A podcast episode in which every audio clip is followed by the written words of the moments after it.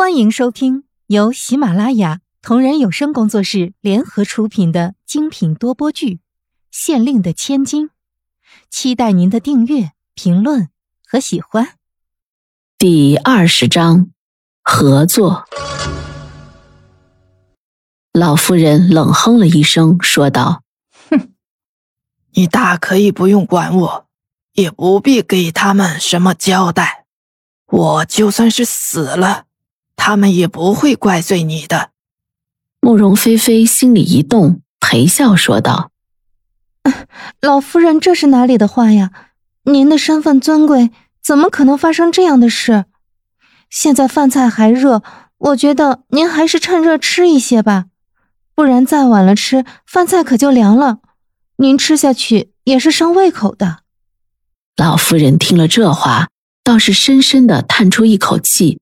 无奈的说道：“唉，小丫头，已经很久没有人这样关心过我了。”慕容菲菲问道：“这，这是怎么回事啊？”人的年纪大了，心里越发存不住事。老夫人看见慕容菲菲对她好，便想将心里的事都告诉她听。她缓缓的说道：“你也瞧见了。”这王府这么大，这么华丽，可是我的儿子呢？给我这样的一座小楼来住，你说这像是孝子所为吗？这里的房子比起旁的地方，的确是残破了不少。慕容菲菲一时没有说话，老夫人又说道：“哎，我这个儿子呀，心高气傲。”一心想着做个富可敌国的人，这些年得到了很多的不义之财，这才将王府修缮成这个模样。慕容菲菲不妨老夫人这样快就跟他说了这些，他心中的大石头放下一块，也跟着说道：“老夫人，王爷，王爷修缮这王府的费用。”当真都是不义之财吗？哼！一提起这个来，老夫人倒是十分生气的模样。她说道：“他每年的俸禄就只有那么多，倘若不是不义之财，哪里来的钱来做这些？他的父亲一生勤政爱民，可是到了他这里。”却成了这个不成气候的模样。瞧着老夫人义愤填膺，慕容菲菲连忙说：“老夫人千万不要激动，有什么话咱们都来慢慢说。”老夫人咳嗽了两声，这才继续说道：“我这个儿子呀，总是盘剥百姓，我是生怕他一直这样。”早晚闹出大事来，我每次说他，他就总是和我顶嘴。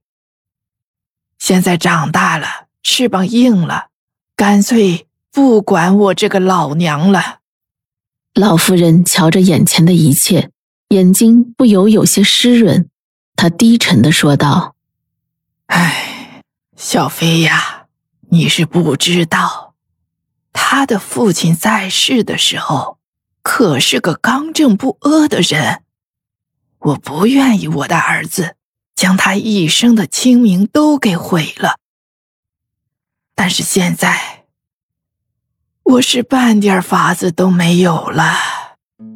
现在老夫人的处境，慕容菲菲也都看在眼睛里。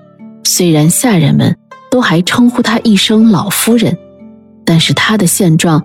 也实在比一个老妈子好不了多少，连自己的母亲都不孝顺，由此更可以看得出来，这个王爷的人品当真是太坏了。慕容菲菲想了想，对老夫人说道：“老夫人，如果我可以帮助您，您愿意和我合作吗？”在老夫人看来，慕容菲菲不过就是个刚刚进府的丫头，因为她对她有几分客气。所以他才忍不住对他说了这些话。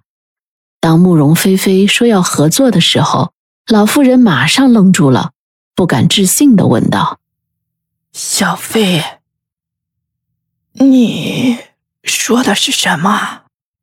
慕容菲菲也不再隐瞒老夫人，将事情的经过都告诉老夫人听。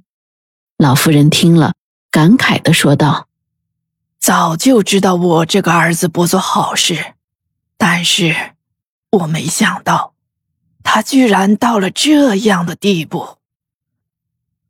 他的父亲如果在天有灵，是肯定不会放过他的。”老夫人说这话的时候。脸上的表情既哀伤又失望。与慕容菲菲不同，老妇人虽然恨着王爷，但是不管怎么说，那都是她的亲生儿子。她一边恨着他，一边又忍不住为他伤心，对他失望。虽然慕容菲菲没有做过母亲，但是毕竟她也是一个女人，所以对于老夫人此刻的心境非常理解。